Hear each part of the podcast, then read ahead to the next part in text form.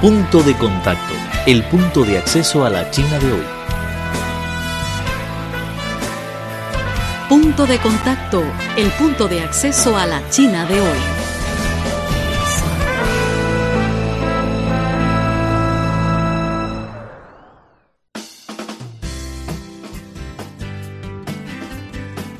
Hola, ¿qué tal amigos? Muy bienvenido una vez más a su programa Punto de Contacto, el punto de acceso a la China de hoy. Soy Vivian Li gracias por su sintonía. En los últimos días, Didi Huaidi logra la primera licencia china de servicios de coches privados para traslados.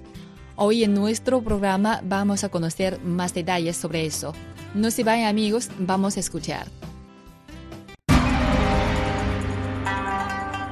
Tomamos el ejemplo del español. Desde los estudios en Beijing les... No es celebramos, pero... Y además es algo que muy interesante porque creo que no existe en otro lugar del mundo que se llama el Día de los Solteros. Ah. ¿Quieres conocer las tendencias de la sociedad china moderna? Punto de contacto es el lugar indicado. Conozcamos y descifremos juntos a la sociedad china. Punto de contacto. La Comisión Municipal de Transporte de Shanghai otorgó el 8 de octubre a la empresa Didi Kuaidi, que ofrece servicios de llamada de taxis, de chofer y de viajes compartidos, una licencia de servicios de reserva por Internet de coches privados para traslados.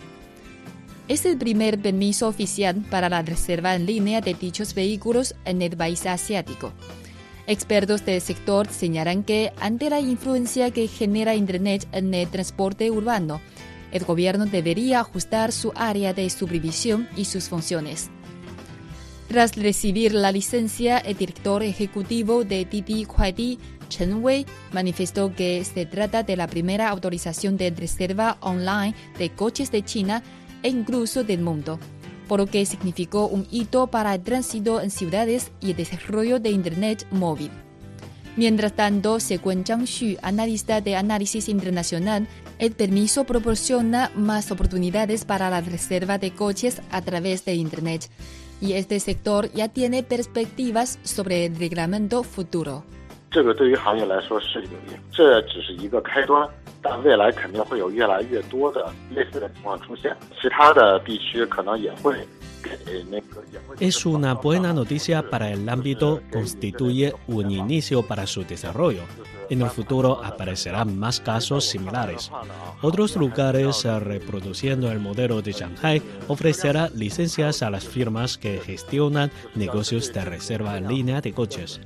En cuanto a los reglamentos sobre vehículos y choferes, por supuesto, el sector no desea que sean demasiado complicados, sino que conceda el derecho de ratificación a compañías privadas.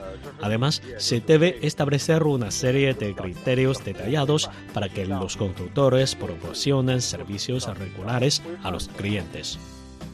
Antes de que la metrópolis oriental china de Shanghai diera el permiso a Didi Kuaidi, otras ciudades han tratado de administrar la reserva online de vehículos. Por ejemplo, en septiembre, Beijing Shouqi y Beijing Xianglong Passenger Transportation lanzaron servicios propios.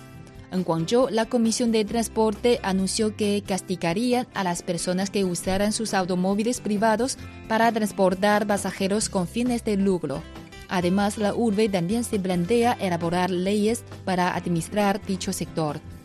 La profesora de la Academia de Gobernanza de China, Chu Songyan, opina que los coches privados para traslado han apreciado con la diferenciación de las demandas de los pasajeros y han provocado un cambio fundamental en la asignación de intereses de transporte urbano.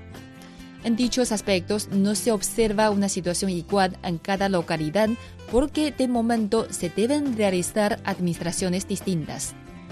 从政府的角度的话，政府它需要去做呃很多的平衡，它不是说是我现在出了这个专车，我就专门来对专车进行规制，它实际上对专 El gobierno no solo supervisa el mercado, sino que también aúna los intereses de diversos grupos de la sociedad. 呃这种政策目标 ¿Cuáles son los intereses de los viajeros?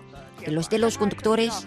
¿De los de las empresas? 利益之间的 El gobierno debe formular políticas que consigan un equilibrio entre las tres partes. Eso se traduce en la aplicación de distintas formas en diferentes lugares. Sun Jianping, director de la Comisión Municipal de Transporte de Shanghai, manifestó que el modelo de reserva del coche anima a la innovación con arreglo a la ley. La innovación evita la competencia homogénea, materializa la complementariedad de las ventajas de las distintas partes y logra un desarrollo armonioso. Para garantizar dicha actividad se deben regular vehículos profesionales y servicios. La profesora Chu Songyan también sostiene que la red está penetrando y renovando integralmente el tránsito ciudadano e incluso causando una influencia en servicios públicos tradicionales. Frente a esta tendencia, el gobierno también tiene que ajustar gradualmente su ámbito de administración y funciones.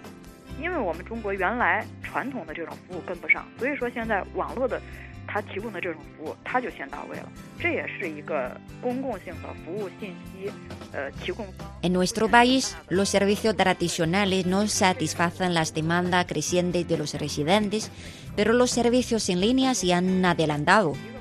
El proveedor de información de servicios públicos no es igual que antes. Esto también constituye una nueva fuente de crecimiento para la economía compartida. Desde mi punto de vista, hay que reconsiderar las funciones gubernamentales tradicionales. Hoy en día, en la economía compartida, las operaciones de la firma Didi Kuaiti han cumplido la planificación anterior del gobierno, que reduce el costo. Por eso las autoridades puedan reflexionar sobre qué labores deben hacer por sí mismas y cuáles son las que no les necesitan. En punto de contacto queremos estar conectados contigo. Escríbenos por correo electrónico a spa.cri.com.cn. También tenemos una dirección de Twitter que es arroba CRI. En Facebook nos encuentras como Radio Internacional de China en Español. Y no olvides ingresar a nuestro sitio web. La dirección es espanol.cri.cn.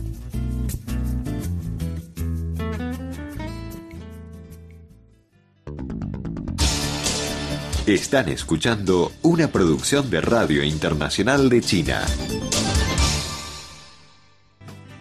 Queridos amigos, así concluye el programa. Pero tenemos otra cita en la próxima emisión. Soy Vivian y gracias por acompañarnos. Hasta la próxima.